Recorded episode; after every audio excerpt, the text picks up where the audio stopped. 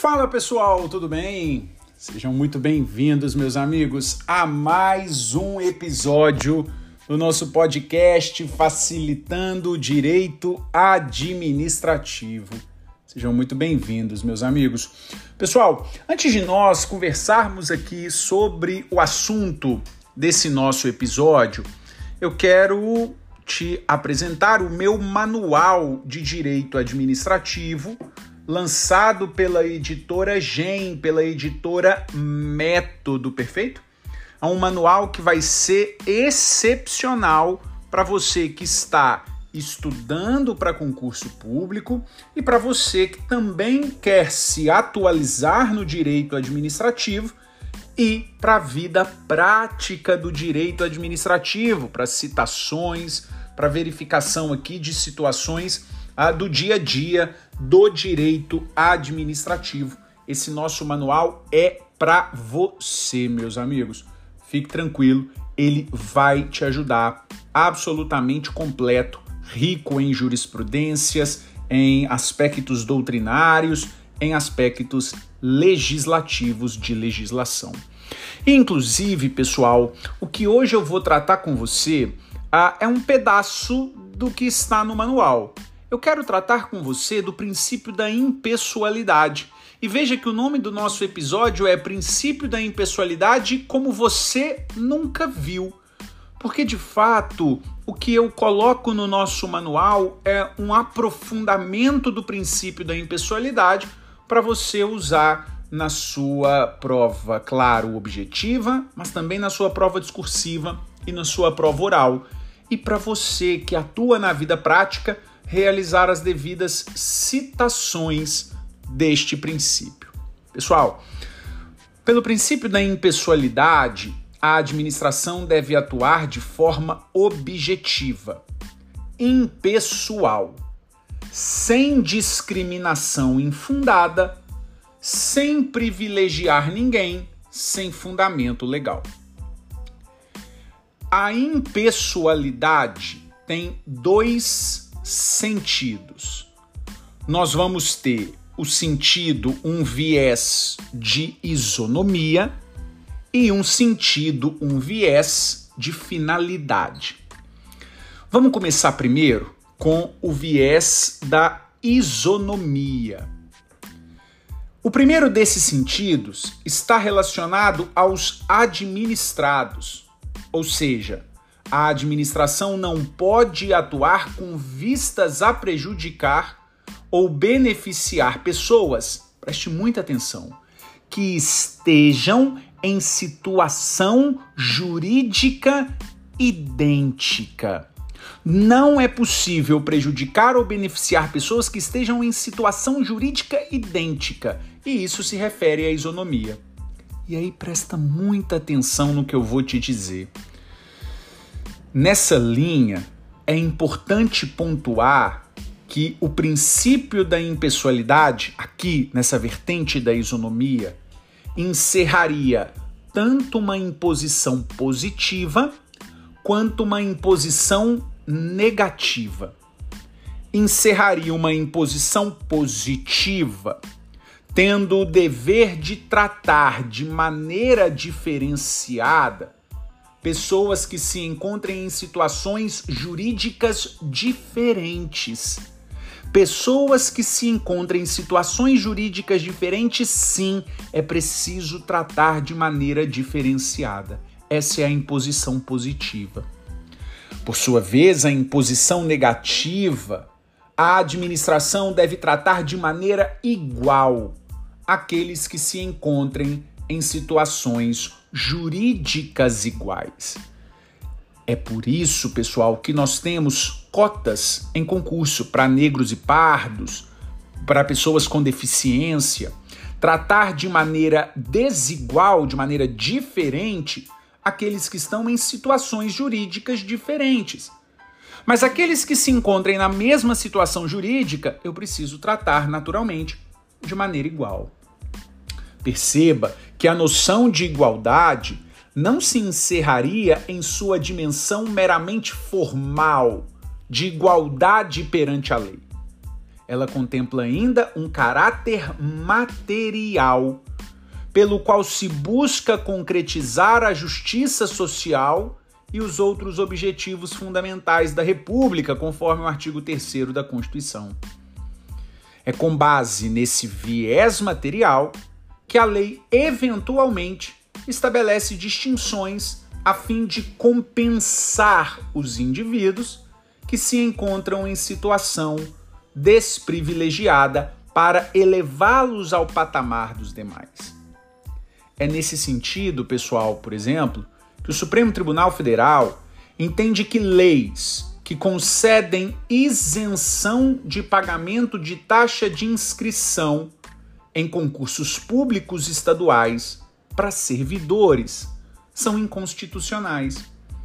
De acordo com o STF, o critério utilizado pela norma para isenção de taxa de inscrição é a existência da qualidade de servidor público, sendo essa a única categoria para a qual a lei conferiria o benefício.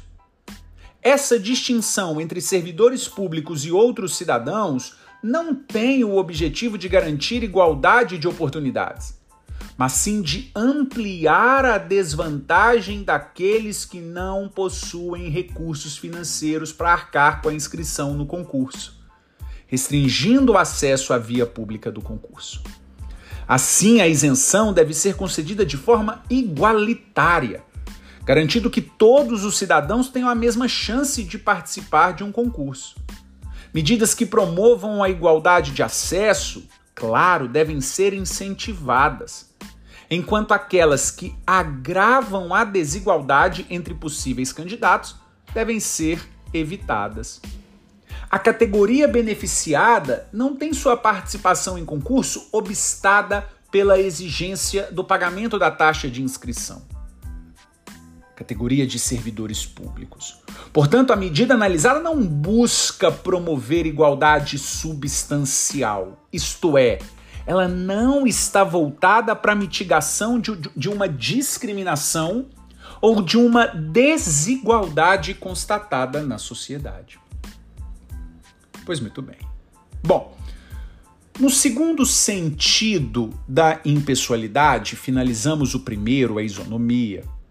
O segundo sentido é o sentido da finalidade. O primeiro é a isonomia e o segundo é a finalidade de modo que deve-se entender que os atos praticados pelos agentes são imputados à administração pública a qual aqueles agentes estão vinculados.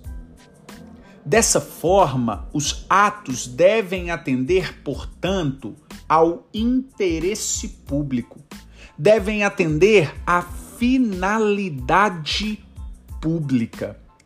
É exatamente nesse sentido de que os atos praticados pelos agentes são imputados à administração que nós temos a teoria da dupla garantia lá na temática da responsabilidade civil do Estado, em que o particular, a vítima, precisa ajuizar ação contra o Estado e não contra o agente público. Bom, pessoal, o princípio da impessoalidade sob a vertente da impessoalidade vai encontrar fundamento no artigo 37, parágrafo 1 da Constituição, segundo o qual a publicidade dos atos, programas, obras, serviços e campanhas dos órgãos públicos deverá ter caráter educativo, informativo, de orientação social. Dela não podendo constar símbolos, nomes ou imagens que caracterizem promoção pessoal de agentes ou de autoridades Inclusive, hoje, nos termos do artigo 11, inciso 12 da Lei 8429, o desrespeito a este artigo 37, parágrafo 1 da Constituição, é ato de improbidade que viola princípios. E o Supremo Tribunal Federal, analisando este artigo 37, parágrafo 1, entende que este dispositivo não admite flexibilização por norma infraconstitucional ou regulamentar.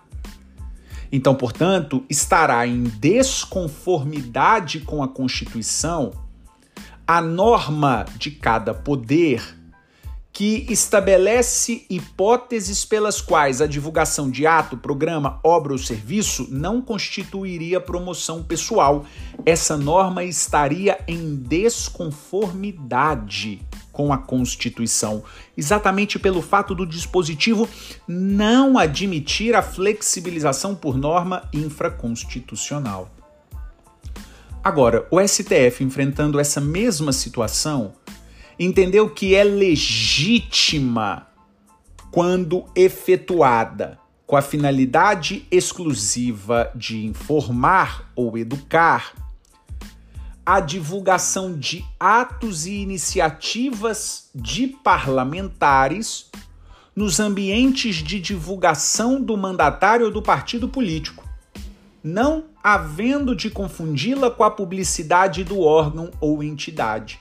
Então, o que o STF está dizendo é que a divulgação feita por parlamentar de seus atos e suas iniciativas pode não constituir promoção pessoal, pode não constituir promoção pessoal indevida, por, si, por não se confundir com a publicidade estatal prevista no parágrafo único do artigo 37.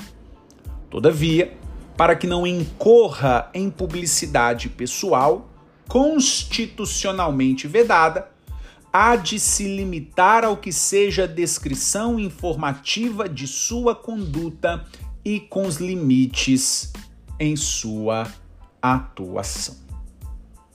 Perfeito? Pois muito bem, meus amigos, esse é o princípio da impessoalidade.